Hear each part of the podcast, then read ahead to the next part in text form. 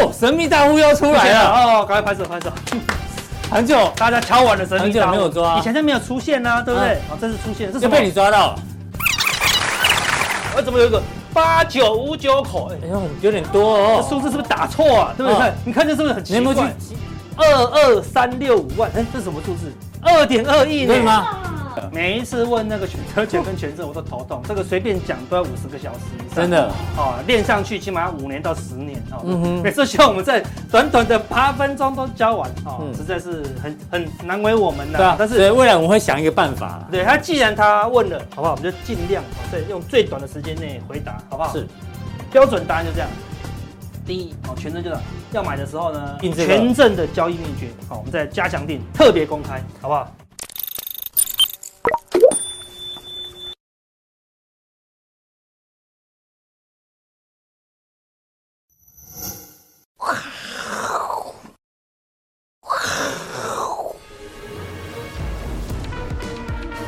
欢迎收看，我是金钱豹，带你了解金钱背后的故事。我是大 K 曾焕文。首先欢迎现场嘉宾，第一位呢是这个筹码专家阿斯匹林，第二位呢是在线上好久不见的帅哥伟杰。好，这一开始呢就要请教这个阿斯匹林出来。是，对，对这个我是金钱豹呢，除了我们现在有普通定、加强定，还有这个 YT 之外，哎，Podcast 上线一段时间哦。对，听说了。那真的，他可以是第二名呢！哎，我们太好了，恭喜！哦，谢谢大家的支持啊！对对对对对，想知道在哪个第二名，咱努力去找一下，好不好？听说对对是殡葬业吗？殡葬业我们永远都第一名这样子。排分类排行榜有很多啦，很多分类啊。好，就我们刚开始经营啊，希望大家多多的支持。是，好，好不好？多一个选择。对，那记得这个很多的有奖征答活动呢，都是在我是金钱豹。好，然后这个斗内也谢谢大家的支持哦。是。普通定跟加强錠两定服用哦，效果会更好。当然没错。对，那我们今天，台股啊，这个最低跌到一四一零九，破了昨天的低点哦，真的，一四一五一，对不对？那金管会原本说今天要开股期股期市会议，哦，就股票期货的市场会议，对，就延到下周了。这么奇怪，但是觉得下周才止跌，所以才要 延到下周。因为我们昨天想说，他也没有开会，你看今天杀声震天，你看一直给人，一直给大家信心，不一定是好事哦。他昨天有讲过，他可以说开会，然后开三天嘛，对不对？然后这三天都不会跌，不是很好吗？对。他前两天叫阿姨去扫一下地，这样子，这也 OK 啊，对啊。那到底金管会开开会有没有？我们看一下我们的粉丝怎么想，好不好？今天 FB 呢？有发文哦，哇，才三十一折，哎，对，我想大家都不想看了，这么少留言，你表示大家觉得一定没用，我猜啦，已经放弃了，放弃，对，放弃留言了，哦，最强一招没使出来，直接关门，哦，对，反正挡得了一时，挡不了一世，哎，都没用，名不与官斗哦，不要跟 FED 斗，感觉有用哦，对，景气很差，螳臂挡车，QQ。这是笑脸还是哭啊？在哭啊！哭哭啊！眼泪的意思，哭了啦！今天跌太惨了啦，哭了啦！哭哭。可以回三哦，美金太强了，没用没用，没救啊！对啊，跌的比较慢而已啦，还是有个跌啊！哈，哎，这我看不太懂哎。一二八才买二十万，哎，什么意思？台币二十八吧？哦，对，应该是台币二十八的时候买美金。哦，好好奇，他买二十万，如果买两两千万差很多，对不对？哈。养生馆是什么意思？开会。哎，是养生馆哦，养生馆是 是保养哪里呀？市场决定，别浪费钱。好了，看到现在小浪难抵大浪。对，上次茶包拿到了哦，不要跟福一作对。这 Good morning Good morning 哦，好，大部分应该都说没有救了。对啊，对啊，那所以难怪留言这么少哦。是，可不可以放？可不可以放进去一下下就？Rick 长，你是的，你是的。害我们要黄标。他说资金可不可以把它放进来一下下就好了哦。对了，正解，对正解，正解，对，没有放它就是跌啊，对不对？所以啊瑞克这样是你，是不是？你是我躲在里面，这个头不要讲出来，这个不要讲出来。你有个哦好，神奇。看完了就知道大家都觉得没有，难怪今天这个破了昨天的低点，大家还是要特别小心。非常的弱哈。对，好，那节目开始之前，因为今天礼拜五嘛，礼拜五呢，我们有有个这个粉丝要特别感谢一下，真的。这位是徐以达，哎，哦，你知道我们那天被他吓死，真的吗？阿哥，你知道发生什么事吗？什么事？他到我们公司门口啊，哎呦，自己飘过来。哦，然后放了一个小东西啊，就照起啊，那就跑掉了。对对对对，然后还指明说我要我要吃啊，哦，然后你要吃就对，是要让我吃的怎样吗？而且还找不到包装，还用这个，地上捡个叶子，我以为他是送这个叶子，他把它当蚕宝宝这样子，要吃叶子。好，这一就这一罐，就这一罐这样子哦。来来来，听说是非常有效，是不是？哦，因为他知道咳嗽啦，常常咳嗽。舒乐爽喉球是。喉球哈，这个没就没有叶配了，没有叶配，来来，纯粹阿哥今晚要唱歌吗？今天没有，因为礼拜五大家轻松一点嘛，对对对，大家给我们一点时间聊聊天，好不好？好，可以吃可以吃，对对对。对对对对。哎呦，哎呦，很小颗比较方便哦，很要玩，有爽吗？嗯，蛮爽的，很好吃，很甜，有那种鲜渣的感觉哦，还不错哦。对啊，还不错，但这名字取得不太好，吃的会输了。哦，对，哎哎，输呢？哎，真的哦，哦，输了哦，开玩笑，不是，不是股票输，他就说输了，好，对，好，你输了，对不对？不太好哈，输钱就会怪他哈，是怪当怪塞这样子。好，哎，这位许先生真的很很有心哎。上次我在掉头掉大头的时候，有没有？对。阿伦在笑什么？有大头就什么？大头大头下雨不愁。嘛？对。对哈，对，嗯。他推荐我去五洲国术馆，不是五，不是五洲这样子，还给你抖内哦，感谢，真的，对啊，在而且四林黄河北路，哎，真的好厉害，好感，而且他知道会抽成就对了，对，他对大家抖内你会拿到三百，YT 会抽成，好好贴心，你知道吗？对啊，不然会被，而且不止如此哦，哎，一直抖内，一直抖内，都投内三十三块，你是要投给黄珊珊的 意思吗？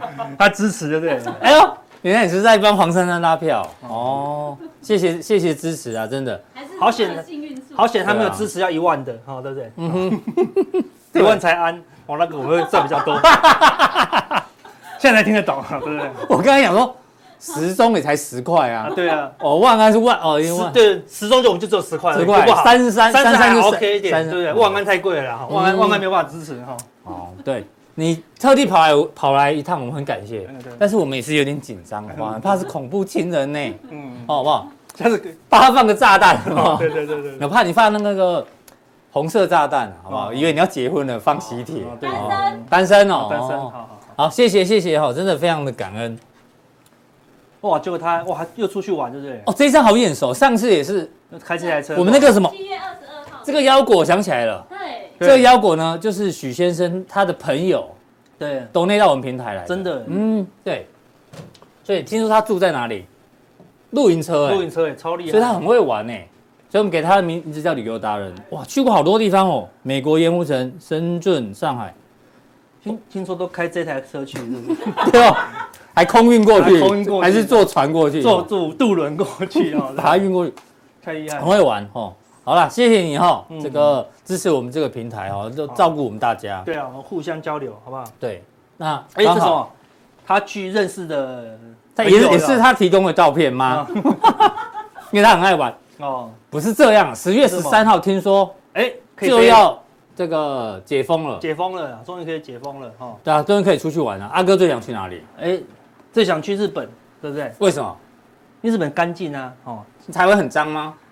日本更干净哦，日本的街道都是互相守望相助，不能有垃圾的。那哪里脏？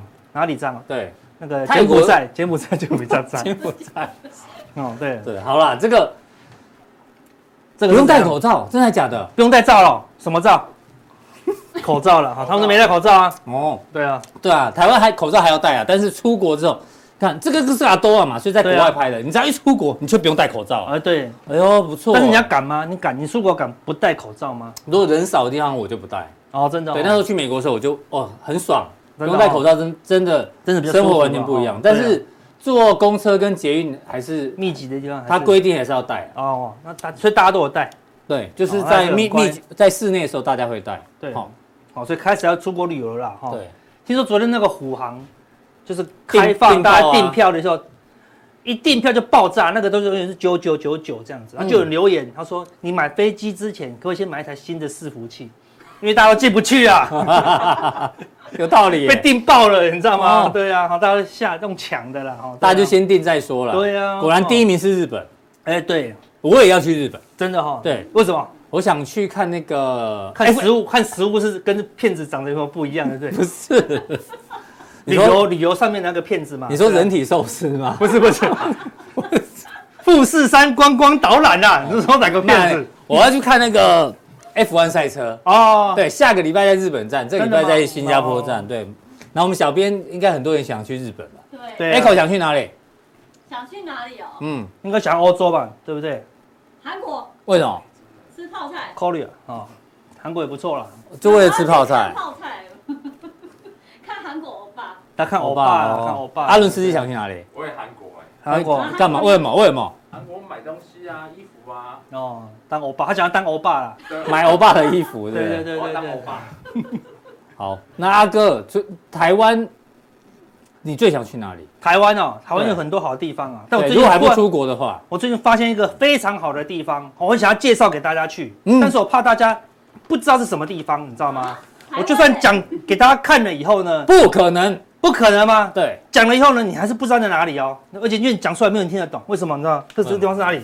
哎，就是这么地方，好漂亮，看六六六十，好山好水，哪里？六十十三吗？你怎么你怎么知道念念六十十三？你讲六十十三，也许到不了哦。为什么？你把山遮住，再怎么怎么念？六十担十，哎，对不对？米啊，是六十担，单位是变担，哎，对不对？所以到底是六十担山，还是六十十三呢？嗯，你讲错就到不了。所以司机，我要去六十十三，我这收窄，我这收窄，对不对？那你讲六十淡山，他说，那个司机搞不好他只知道六十十三。就是之前有还是到不了，对，因为之前有什么有记者在播报的时候，哦，有新闻，因为这次的那个花莲富里乡，好，那里面的这个这边有很多金针花，金针花，嗯，就在这个六十十三，就记者在播报的时候都念六十十三，哦，下面留言疯狂留言说怎么可能念六十，要有点小问，对不对？讲话要卷舌，卷舌，六十带三这样子，好，全部都卷舌，没有不能全部卷舌，所以说。因为人家取这名字就是故意要有一点有一点不一样嘛，对不对？那到底哪个才是正确？所以他是六十，他就觉得应该觉得六十。乡民认为是六十担三。对，那那他就有两个故事哦。嗯，他说以前说哦这个地方呢可以生产六十担的谷子，每一甲可以生产六十担，所以就在六十担山。但另外一个说呢，那个时候的这个树被砍光以后呢，就发现有六十颗石头，六十个哦巨大的石头，所以就叫六十石山。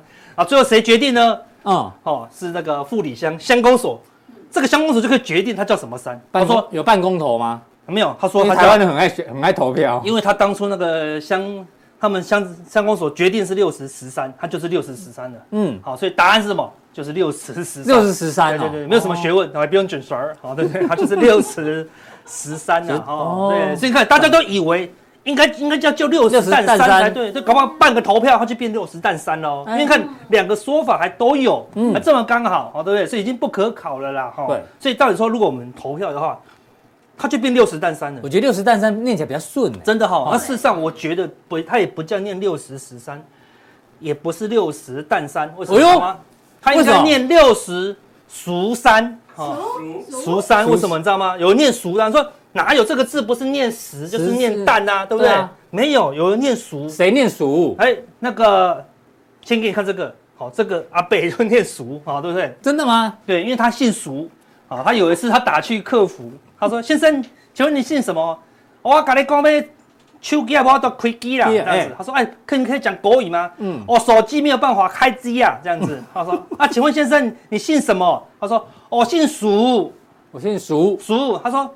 哪一个熟？他就说熟头的熟。嗯，他说是哪一个熟？他说钻旧的旧，钻熟的熟。他说啊，钻熟是中暑的暑吗？他说不是，啊，是熟头的熟。对，还问他，啊，你这个熟头的熟怎么写？他这样子，对啊，他旁边有一个日吗？啊，熟头的熟就直接这样写，我怎么知道怎么写？这样子啊，对，讲半天都不知道什么叫做熟头的熟了，哈，对不对？所以。如果它叫做六十熟三哦，应该更有意义。好，这个大家都有三种念法，对，有三种，事实上有三种念法。事实上每一个人念可能都不一样哦，对不对？每种发音叫外国人来念，哎，可能就不一样哦，对不对？我为什么要讲这个呢？我就说一样的东西，大家感受都不一样。不一样，这个就是股市，嗯，一样这个数据，大家看解解释起来都不一样哦，对不对？要看市场反应。对啊，好像前两天的那个什么升息三码，哎，升息三码前它先跌哦。对，啊，奇怪的，都都还没有升息，为什么就要先跌呢？对不对？大家觉得说啊，完蛋了，一定会升息四码，前面都不觉得哦，啊，忽然就觉得升息四码哦，嗯，就一公布出来升息三码，哦，有人觉得哇，大力多没有升息四码，嗯，就狂嘎空啊，对不对？好，轧了快一百多点哦，对不对？结果。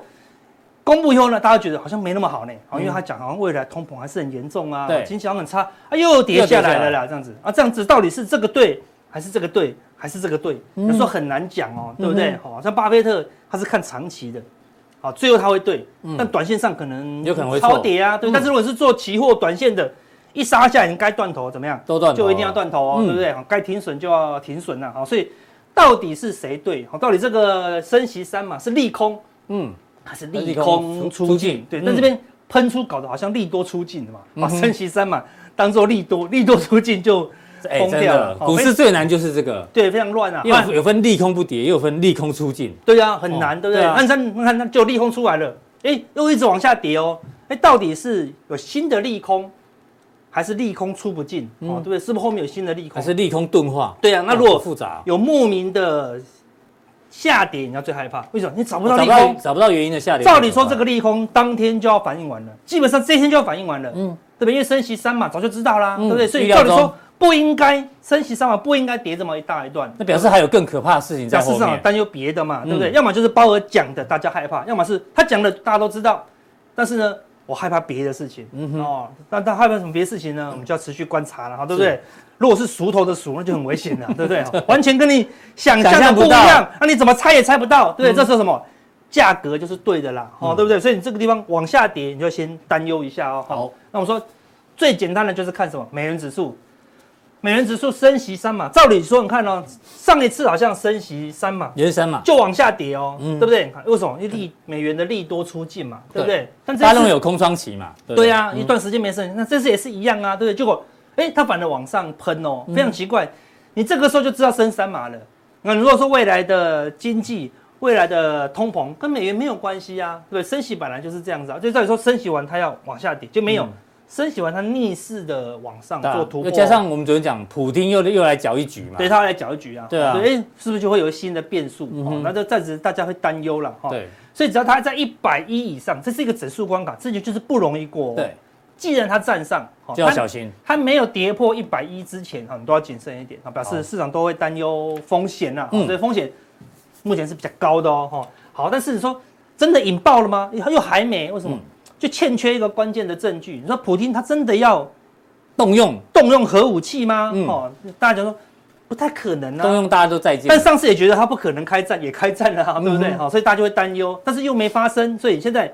要不要破底就很大，就就很矛盾，尴尬哦。对，所以像纳斯达克到底要不要跌破这个低点，目前还没有办法确定。但是如果未来真的股市给我们会会给我们答案，纳斯达克真的跌破这个最低点，嗯，那代表什么？答案公布了，就是往下，就往下。也许你没有答案哦，嗯哼，但是市场一定会给你答案呐。好，那这一次你可以看到它的月线这个地方金叉，上次金叉有讲过嘛？它就压回啊，对不对？但这次能看到它死叉之前，它就先反弹了，对。好，所以照理说这个地方是不能跌破的啦，好，对不对？就死死叉以后反弹又跌破，好，我说那有可能会形成一个什么骷髅叉？好，那骷髅叉未来就只剩下有反弹的话，就剩最后的反弹，好，反弹到月线或季线，最多就最后的一个逃命坡了。好，那那你就看看有没有逃命坡，要小心哦。啊，除非有个，所以这利空就一直发酵，它就直接破底。嗯哼，最可怕的破底你知道吗？如果它是一个长黑破底。不怕，你知道为什么吗？因为大家都害怕。嗯，长黑就是大家都害怕的证据，叫长黑。对，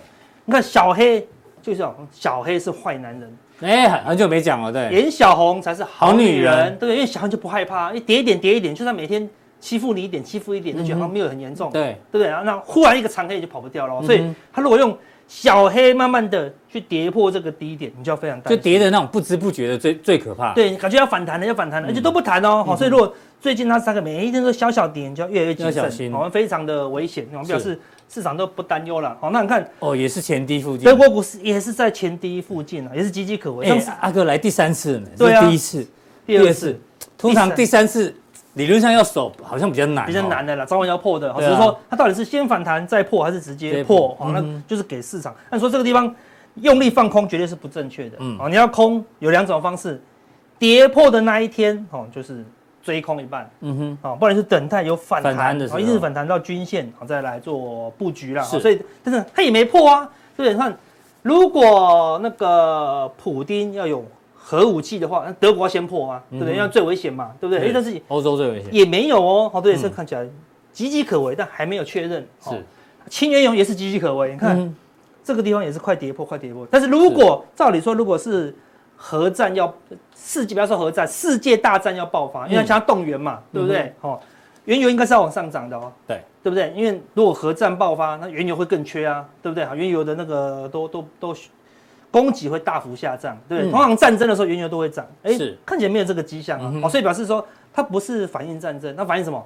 基本面。基本面。好，我们的兵生讲经济非常差。如果它提早反映经济差，那原油就会破底哦。一样，它也是在岌岌可危的。好，所以到时候会有个同步的现象哦。美国破底。德国破底，原油也会破底，好，那就是做确最最后确认，那就会引，那就会进入那个经济衰退的主跌段，好，那个会比较可怕了。好，那现在还没有被确认呢，哦，一样看比特币也是岌岌可危，也是在边边角角，你看，对不对？一次两次，所有的三次四次商品都在。悬悬崖边，它悬崖边了呢？对，不是轮流跌哦，它它会有一根，那这一根到底是谁要触发？对啊，到底谁先动哈？对啊，到底会有什么？谁开第一枪先破底这样？如果你先用力卖卖下去，结果没事，那你就被嘎空哦，对不对？所以现在都大多都在等这一枪谁开？是，那现在还没开吧？还没开就不用担心。但是如果你有多单，一定要捡到一个啊能够弹性。如果说八成多单，哦，一个长黑你就不想跑了，对对不对？好像两三成。不对的话，你还跑得掉，对，所以这个地方绝对不能有太大的多单，因为它开始要就算拉起来也都是反弹波而已啦。好，所以多单我们一直讲，反正就是两三成，对。但是一跌下去，你就那你就要知道哈，另外一个空方的趋势要下来了。哎，连天然气都下来了。讲了那么多可怕的东西，这个算是比较正面的因素。你说什么？其他都没破底哦，破颈线的就只有这个，叫做什么？天然气，还算它还算比较好，对不对？它破是好事啊，为什么？嗯、如果有战争，如果真的俄罗斯战争的要升级的话，嗯，哎、欸，那它为什么会破底？嗯，对不对？如果俄罗斯都要开战了，难道理论上它应该要涨，对不对？对啊，它它应该更不可能给欧洲天然气嘛，嗯、对不对？哎、欸，结果这个地方啊，这个地方最高发生什么事？普丁宣布说，哦，战战争没有结束之前，绝对不会再提供任何天然气给。那个德德国、欧洲，你看就还是往下跌哦，对不对？那这地方发生什么事？这地方发生说，普丁可能要实施核武器，哎，照理说也是利多哦，嗯，弹一下，哎，就掉下来了，哎，好奇怪，明明这些都是对天然气大大的利多，是，就天然气往下跌，那我们说价格一定是对的，所以如果真的有战争的几率比较大。天然气不应该好会破颈线了，对不对？起码整理嘛。你的意思说，其实从资本市场的价格表现，战争的几率其实不高，看起来是不高的。但是基本面衰退的原因是比较高的，比较高的。那如果是基本面衰退，那就有可能了。那原油大家没有没有用了嘛？经济衰退，大家也不用天然气了嘛？是比较有可能了。但是天然气跟经济又没有直接相关，经济最这个天然气最大最大的相关就是战争，嗯，哦，就是乌俄战争。所以看起来，因为他为什么要战争升级？因为前面的战争打输了嘛。嗯。哎，我们用个大胆的预测哦，对不对？前面他跑去找什么？找习近平。哦。对。然后后面说要动员。上合会碰面。对，为了动员，对不对？哈，那就天然气最后往下跌，代表什么？我认为战争反而有可能会进入尾声。嗯哼。哦，天然气破线隐含的一个资本市场告诉我们的答案就是战争可能会进入尾声。按说他不是动员了吗？对不对？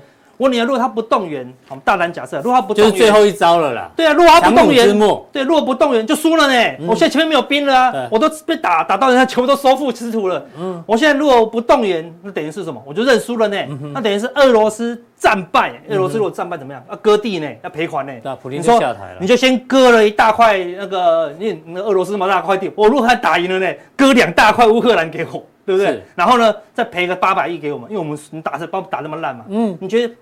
他甘愿这样吗？当然不可能，他一定下台嘛，对不对？他第一他怕下台嘛，所以先去找习近平会面一下，说：“哎，你看我跟我们老大还是很熟的，你别让我下台，下台的话，习近平就不支持我们了。”第二，我你要你要我说战败谈判，我不可能。你看我的兵来那么多，怎么可能战败？嗯，我觉得他兵出来以后，你要注意一个消息，会不会有什么谈判的机会？嗯，哎，我兵拿出来，我们就可以谈判喽。好，本来我不跟你谈，你是战败了，干嘛跟你谈？好，所以我认为。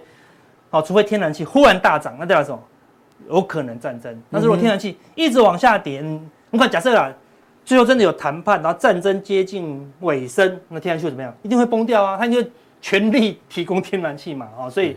好，这是一个例，这是一个好的现象了。好，那我们大胆假设，你自己参考一下哦。好，对，表示说没有那么担忧。好，好，那你看我们这次小外资，小外资这次的表现，这一次做多虽然被修理一下下，对，但是你看很厉害哦，在这一次下跌之前，哎，小外资很聪明，多单全撤呢。哎呦，由多瞬间有五千多口多单瞬间一次跑掉，翻成空单哦。那但是所以它跑掉，但是它没有加空，代表说，哎，这个下跌它有猜到。但是他们好像没有那么认为说会大跌特跌，像这个地方，他认为会大跌特跌，看沿路都是空单哦。对，到这个位置，他认为这个地方好有点是像是多跌的，嗯哼，他并没有要没有那么用力了，没有什么那么用力喽，对不对？整体的外资也没有翻空哦，哦，所以说这个地方要出现连续性的崩盘，起码目前他还没有做到。如果美国破线、德国破线、原油破线、比特币破线，外资可能会。瞬间空一两万口哦，好，那时候就要非常小心。那目前也还没有这个讯号了，所以有危险，但是还没发生。但是没有近忧，怎么样？有外有远远虑了，好不好？哎，好久没看到神秘大户了。对啊，说哦，神秘大户要出来了哦，赶快拍手拍手。很久大家敲完了神秘大户没有抓，以前都没有出现呢，对不对？好，这次出现，这是被你抓到了。十一月份哦，不是十月份哦，好，十月份找不到哦，好，十一月份的，你看这个 put，哎，怎么都没有没有数字？嗯。一口谁要做十一月份的？二十七口、四十口、五十七口，哎，怎么有一个八九五九口？哎，呦，很有点多哦，数字是不是打错啊？对不对？看，你看这是不是很奇怪？你有没有去找另外一个券商 double check？我 double check，我去 期交所看的都没错啊，对不对？他这边才两一两百口，怎么会有八千多口？这什么大户啊？对不对？好，那我们来看一下，然后它的价位是一万四千八履约价。对啊，put 哦，它是主说。会跌到一四八零零以下，哎，早就跌破啦，已经在这里了呢。对啊，它是赚钱的哦。嗯，好，那我们来看它这个时候什么时候布局的啦？啊，这个就是一四八零零的 put 的日 K 线。好，它买在这里呢，你看它没有追高哦。嗯，一跌下来第一天，它就开始买一半。嗯，又跌第二天，哦，又买一半，买了八九四六。哎，好厉害呢，一买就最低点。哎呦，然后就一路涨呢，从五百最高涨多少？到昨天是八百九哦，都没有出啊。完全没有出哦，而且今天还创新高嘛，这是昨天的 K 线哦，这今天又破底嘛，这又创新高，看，所以他赚的话什么？一倍，一倍了呢！你说你涨一倍，阿哥涨一倍没？没多少钱吧？选择权便便宜啊！我们来看一下多少钱，好不好？一口是五百点，哈，五百点乘以五十哦，哈，这多少？两万五呢？所以一口就就二点五万了呢？谁会去买二点五万的选择权？选择权以小博大啊，对不对？那那二点五万乘以八九四六口。二二三六五万，哎，这是什么数字？二点二亿呢？对吗？万、十万、百万、千万、亿啊！亿呢？确认一下，二点二亿哦，买了，买了二点二亿。我那个，那个金科科。很兴奋呢，很兴奋哦，对啊，我只听到有人他兴奋，他哎呦哎呦，他觉得他有能力下二点二亿这样子哈，赶快介绍认识一下哈，对，这超级大户呢，对啊，重点是什么？哎，已经赚两亿了呢，已经赚一倍了呢，两亿赚两亿了呢，哎呦，这样厉不厉害？还蛮厉害的呢，就是说啊，你最喜欢问嘛，有没有可能当卖方？哎，你怎么知道我问这个？卖方更贵，你知道卖方一口要先收两万，好，一口要先收两万多的保证金，嗯，所以等于说卖方要付四点多亿，嗯哼，有谁有那么大大的金额用四点多亿当卖方？好像不太能哦，对不对？好，而且。所以看起来是买方，而且他反正重点是什么？他赚钱的，对，赚钱就是对的，这是老大啦。对啊，那我们来看他什么时候买的，好不好？嗯、就是这两天买的。你看，这是大盘嘛？这大盘加权指数啊。那今天大涨，他就跑去买一四八零零的不一，那这个时候这边就是一四八零零哦，涨到一四八零零的这两天，他就跑去买一四八零零的，他觉得就涨不会再涨了。对，好，他就从这个地方赌会崩盘，就这么厉害，因为其实嘛，隔天就开始崩盘了，他就看一直往下跌呢。是。看起来还蛮准的哦，好，对不对？好，所以除非啦，除非你看到一个现象，就是这个一四八零零的 put 跌破五百，嗯哼，哦，就是这个当买方的人，我们我我们不要管说到底是谁是大户，起码它要跌破五百，让买方的人亏钱嘛，嗯，啊，那这样子的话，才表代表说这个空方的这个压力解除啊。如果他一直赚钱，嗯哼，哎，他是空到什么时候？十一月结算呢，第三个礼拜五哦，对啊，第三个礼拜三，他认为会一路跌到十一月中哦，对不对？哎，有没有可能十月中是什么？二十大，大陆二十大。十一月初是什么？FOMC 啊，不是，十一月初是美国的。你生日吗？哦，不是，你不可以偷要礼物啦，太过分。你要许什么愿望？那天有个留言，他跟我同一天，十一月五号。哦，哎，又讲出来了，太过分。对，他门口会就会多很多哈，很多炸弹是。哦，我给他洗啊。好，所以十一月初是那个美国其中选举哦，对啦，十一月底是我们的选举，可是有可能怎么样？就纷纷扰扰，又会跌到十一月中哦。对，选举的纷扰，所以就一直留意这个哦。如果哪一天忽然平掉了，哎，有可能就止跌了。注意一万四千八 put 的的未平仓量。对啊，如果他刚真的放到结算，那就是他就觉得一直会跌到啊这个十一月中了哦，所以这个大户要留意一下，我帮大家抓出来。对，追踪就靠各位喽，才刚开始而已哦。追踪这个大户，嗯，对呀，好，所以除非。大盘突破这里嘛，它才有可能亏钱嘛，对不对？不然目前是往下的啦。是好，那等一下呢，那个加强地我们就跟他讲，哎呦，哎，投信还在很用力嘛，投信还是买的很用力啊。对啊，对啊，反正今天的确很弱啦，对不对？指数很弱，但有些个股还是特强，有些股票还是比较强了，啊，对不对？所以投信到底有没有要做账？所以哎，阿哥现在杀成这样子，还有可能做账吗？因为我们之前跟他讲嘛。离月底就剩最后明就下礼拜了，剩五个交易日。下礼拜到底有没有机会做账，还是说他就不做账了，直接结账，直接崩盘？嗯，好，我们加强定会跟大家分析这个到底是买真的啊，还是买假的啦？是啊。另外有人问我，哎呦，他上次问错，他说他想要问选择权交易，我们给他过去教的，他说不是。我要问权证呐，哦，他问你权证怎么做交易？权证证平平常不带教的啦，好不好？对不对？好，所以今天加强定特别回应这个权证的交易秘诀。好，我们在加强定特别公开，好不好？好，那这个今天加强定干货满满啊！想要加入加强定的人来在这边哦。对，哦，官网看完之后显示完整资讯，其中一个好点进去，我们分享一下权证的交易秘诀。好，非常谢谢阿哥的一个分享。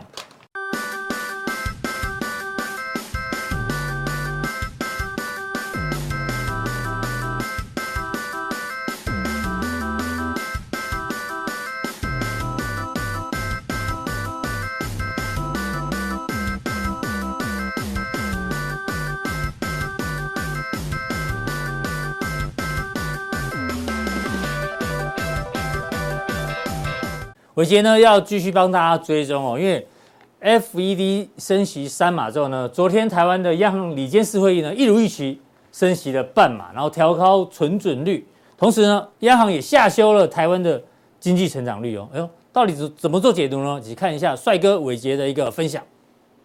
欢迎大家收看，我是金钱爆，带大家了解金钱背后的故事。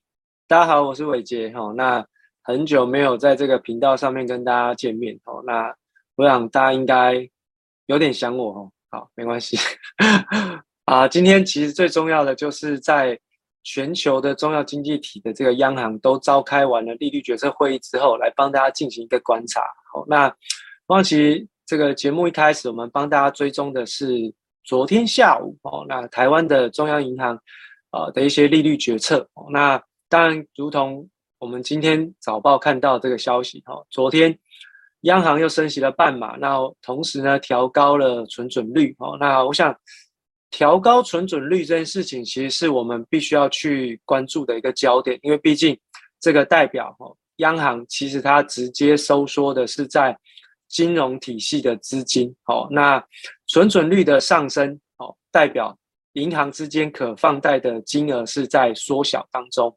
也就是可以贷放的资金池是变小的，而且比上次更小。那就换言之呢，是在从银行端去控管哦，在哦实体经济当中的一些资金的需求。哦，那这个是呃这一次我们在央行的理监事会议当中可以看到的一个重点。那另外呢，就是我们的央行。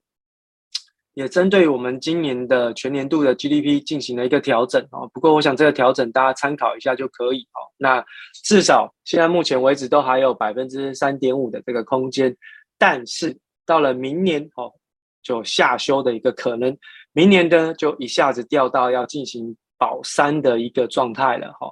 好，那当然在这一次的这个央行的利率决策会议当中哦，我们。我大概有稍微去看一下杨总裁的这个直播啦，吼，那有几个蛮有趣的一个现象，哦，那我就先跟大家做分享。那基本上在重点当中，我们的小编都有帮我们整理出来，就台美的这个利差，哦，那当然对于我们来说，哦，央行总裁是怎么样的看法？我想后续到底会不会有升息放缓的动作，或者是说有这个什么样子的一个转折的可能性？对于通膨的看法，我想其实都整理得非常清楚。但是我要提到的是，这一次央行总裁非常特别的是，他去反驳了我们之前哈金管会主委杨天木说的说法。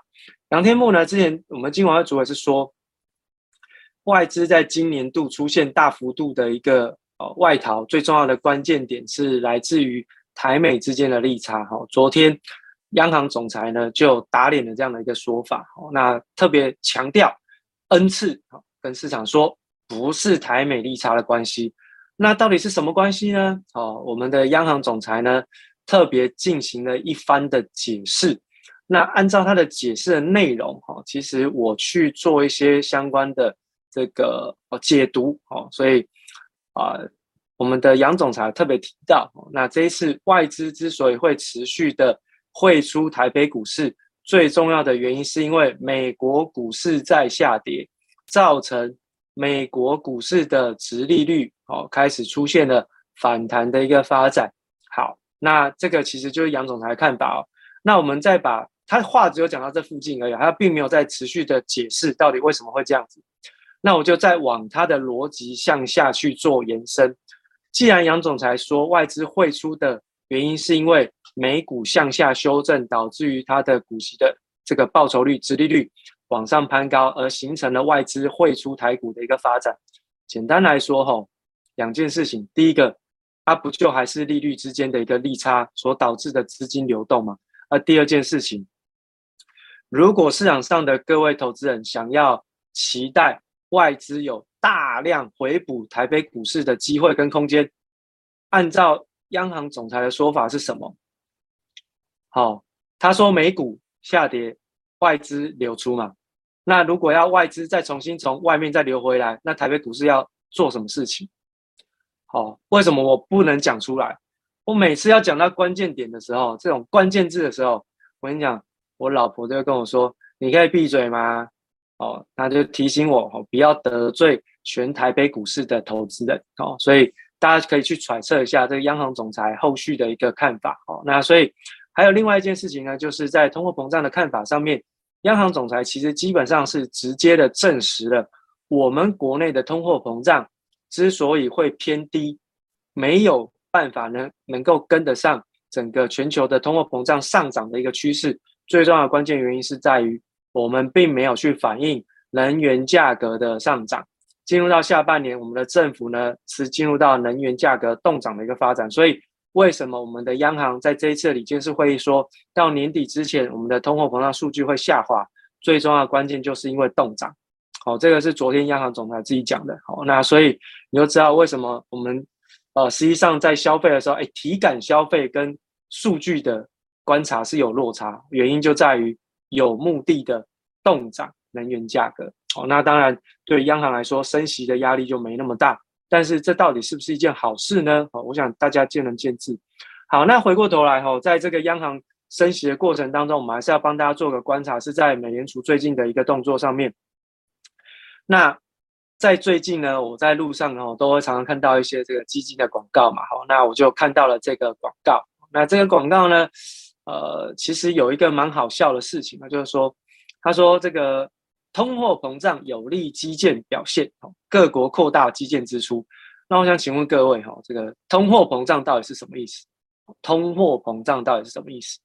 按照总体经济学的定义哦，通货膨胀就是货币超发的现象所导致的结果，叫做通货膨胀，跟现在市场上所认为的物价上涨其实是完全是两码事。好，那。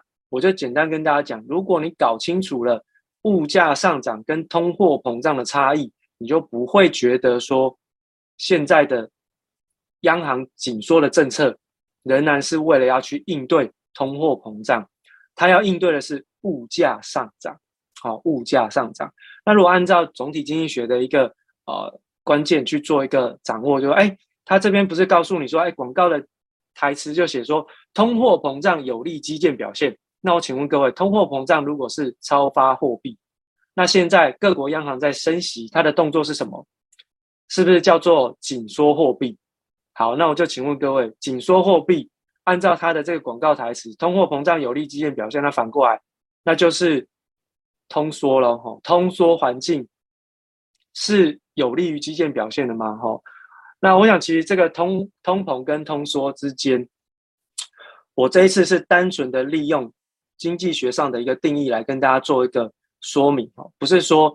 啊，这个通货膨胀就跟物价没有没有一定的关系，它还是会有一定的关系，只是说在这一个广告的这个说辞上面，似乎是有调整的一个必要。好，那我再请问各位，如果过去在长期全球都要刺激通货膨胀上扬的过程当中所做的一切的利率政策，简单来说，它就是降息、宽松、刺激通膨。那现在反过来啊？升息紧缩，那请问是什么？对不对？好、哦，所以降息股市上涨，那升息呢？股市会怎么样？哦，这个不就是一个逻辑的问题嘛？好、哦，所以其实我看到这这个基金的这个广告的时候，我就有了这样子的一个想法，就觉得，哎，其实市场上都被媒体误导了。哦，很多的这个新闻记者，哦，看到通货膨胀跟物价上涨不分到底什么样子的状况。哦，就直接都写通货膨胀，反正写通货膨胀就对了哦。但是事实上，他们有本质上的差异。通货膨胀是央行的货币政策所导致的结果，物价上涨，它背后牵扯的主要是商品供需之间的关系。好，这个是大家分清楚的地方。好，那另外呢，我在这个有一天早上去录这个广播的时候，我们看下一站就知道。有一天我去早上去录广播节目的时候，看到。捷运的车厢里面有这个广告，哇，这广告实在太妙了！我不晓得哈，我们的中央铸币厂哦，还要还要广告呢哦。这广告内容是什么呢？哈，如果有过多的钞券，请记得存到银行，以便回收整理，维持市面钞券的整洁。我看到这个，我就想说，哇，央行哈现在哈不只是升息，还要带一些配套措施。什么叫配套？他就是说哈。如果一般的投资朋友，如果你家里面现金钱太多，啊，你觉得他的钱脏脏的，你不喜欢，或是你觉得钱摆在家里哦很定的，你就把它存回到银行体系当中。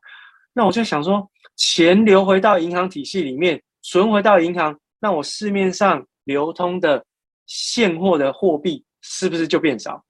所以说啊，原来央行背后跟中央铸币厂也有在进行另类的。紧缩政策，好，那这当然是我自己的联想了，哈，那就是很好玩，然后这个就是你会发现，哦，原来哦，不只是基金广告，中央铸币厂也要广告，广告什么？啊，你钱太多，赶快把钱收回来，这样子，哦，那钱变少了，是不是就变成是一个流动性紧缩的环境？哦，所以其实这个蛮好玩的哦，大家如果有空可以去啊看看，啊其实捷运车厢里面的广告，有些东西还蛮有趣的。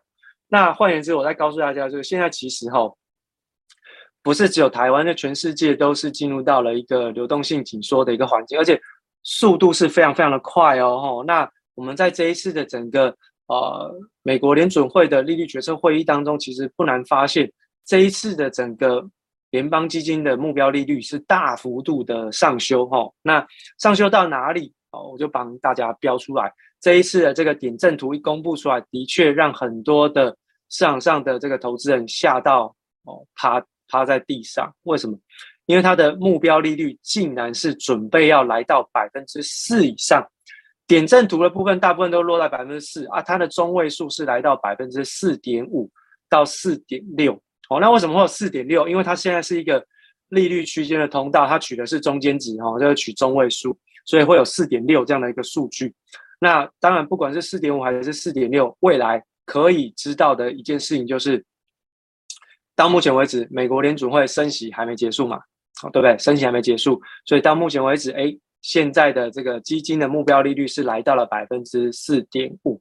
好，那在这一次的利率决策会议当中，美联储当然也公布了一些相关的预测啦。哈，那最重要关键，我们看下一章哈，其实在他们公布出来的预测，当然要告诉大家说，哎，我们这次要升息，升了三码。到底是基于什么样子的一个报告的结果？那我们就可以看，从现在目前的这个 GDP 哈，从六月份哦，预测全年度美国的经济 GDP 是来到一点七，下修到剩下零点二哦。那失业率的部分没有太大的改变，那核心的这个 PCE 的部分哦也没有太大的变化。但是呢，在下面哦，红色框框下面这里有一个叫做核心 PCE 的 inflation，它还是会维持在百分之四点五左右的一个。规模，那距离百分之二的通货膨胀目标其实还非常非常的遥远，甚至我们可以看到，在远期的，我就是说在啊、非方瑞的这个调整上面，是从百分之三点四上修来了百分之四点四。好，那我们看到在这一张图卡的最右边，最右边那一行叫做 longer run，就是长期，好，长期的这个经济环境跟利率的一个区间，你可以看到最下面哦，最下面最下面。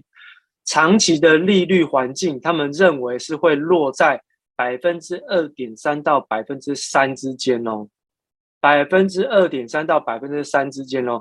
如果这个数据，当然这个是对远期的一个预估啦，有一些落差存在。但如果这件事情它发生的可能性是非常高，因为毕竟有很多机构在预测百分之四到百分之五的通货膨胀率是未来的一个常态，新常态。那利率。的这个水水准就有可能长期维持在百分之二以上，这个是有可能的哈。所以其实在这一次打压的通货膨胀的过程当中，为什么美联储会这么样的看重，非常的害怕通货膨胀失控？因为一旦失控，百分之二以下下不去哈，那资金成本就必定要长期维持在一定的高水位，才有办法控制得住哦。这个是对于呃不管是实体经济也好，或者是在金融市场的一个投资，都是一个极大的压力。哦，那当然，从整个 CPI 的通货膨胀的一个结构，我们看下一张，你会知道，到目前为止，撑住美国的消费者物价指数最重要的关键，其实就是来自于这个住屋成本。也就是说，这个业主的这个等值租金的部分，哦，这个等值租金贡献的这个权重，哦，是高达了百分之四十以上，就是四成以上的一个权重。所以，当这些等值租金在上涨的时候，它贡献的 CPI 的这个权重就相对大哦，所以撑住了这一次的整个哦 CPI 的一个数据，没有办法能够出现明显的弯头，反而出现反弹的一个过程。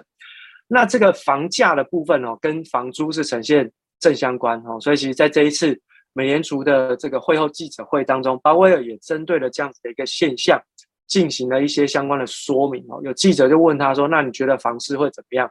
鲍威尔就很轻描淡写的说：“我认为房市一定会下跌啊，哦，房市一定会下跌啊。那这就代表说，其实在未来，哦，可预见的未来，房价到了年底之前，应该是会有明显修正的空间。当然，房价一旦修正，对租金来说就会有修正的机会。那当然，租金修正最大权重的这个影响的呃状况是慢慢的开始在消除。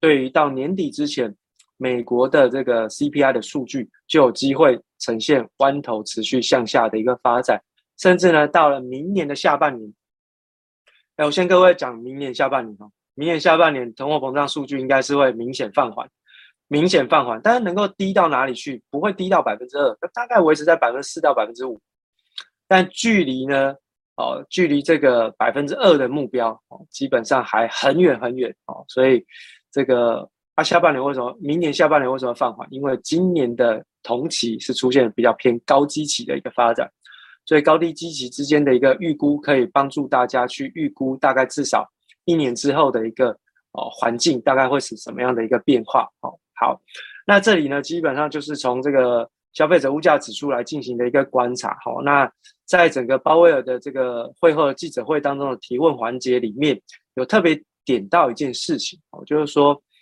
他说：“我要积极的去推动我们的殖利率曲线恢复到正向的成长过程，也就是简单来说，实质利率要翻正啊！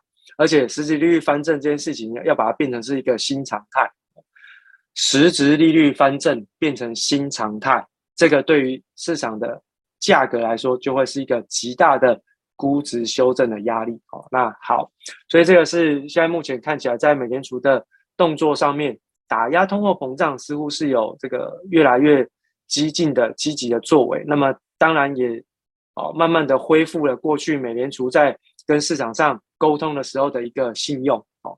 好，那回过头来我们看一下哈，在下一张图卡特别帮大家讲的是这个呃长短天期的这个直利率倒挂的一个现象。在利率决策会议结束之后，长短天期的这个利率倒挂的一个幅度其实是持续的扩大，那已经回到了四十年前 Volcker 的那个时代的一个状态。那直利率倒挂的状况越演越烈，其实就代表美国经济景气未来的预估值其实是越来越不乐观。因为我们都知道哈，十年期公债殖利率反映的会是长期美国经济发展的一个方向。那当十年期的这个公债殖利率再往下掉，其实代表未来美国经济景气的发展其实不太乐观，所以才出出现长短天期的利率倒挂的一个现象。那回过头来。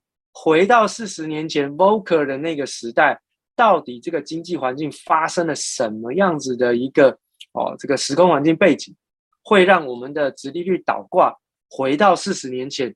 那如果回到四十年前的这个 Volcker 的环境当中，它到底在股市当中、金融市场当中发生了什么样子的一个变化？我想大家如果有兴趣，可以去查，因为这个是一个非常漫长的故事跟过程，我就不在这边跟大家做提醒，但是我只跟大家讲。回过头去看，Volcker 时代，它在激进调升利率的过程当中，发生了什么样子的一个市场变化？哦，不管是在 GDP，不管是在失业率，还是在整个哦这个股票市场、金融市场的一个变化，其实都可以回去做一些参考的哈。好，那所以其实在整个殖利率持续倒挂的过程当中呢，对于这个美股来讲，就会是形成基本面。下压的一个哦，这个助力哦，所以其实，在整个殖利率倒挂的过程当中，我想后续还是要特别关注的是，我们之前有跟大家讲过，就好久好久好久以前，不知道大家还记不记得，这个长短天期的利差出现倒挂，其实是蛮不利于企业做资本支出，因为回收的这个难度变高了嘛，哦，所以其实不管是在制造业、重工业哦，还是在银行业哦，基本上。面对于利差空间的这个缩窄，甚至出现倒挂的一个发展，其实都告诉我们，未来至少一到两年，企业面对到这样子的一个景气环境是比较经营困难，所以当然它在 EPS 的表现上面就会出现蛮明显的下滑。哦，好，那这个是我们在现在目前整个呃利率决策会议之后，我们从台湾的央行看到美国的央行，然后再跟大家做一个简单的剖析。那至少在这一波的这个行情里面，我们从美元指数一直开始帮大家进行掌握方向上面都还是没有错的哦。那在加强錠的部分，我们就会特别跟大家讲，就是说从殖利率的一个变化，再到鲍威尔宣誓要让实质利率翻正，会对市场上带来什么样子的影响，甚至从这个影响当中，我们看到了什么样子的一个投资策略的一个方向。等一下，我们在加强定当中会告诉大家。我们等一下见。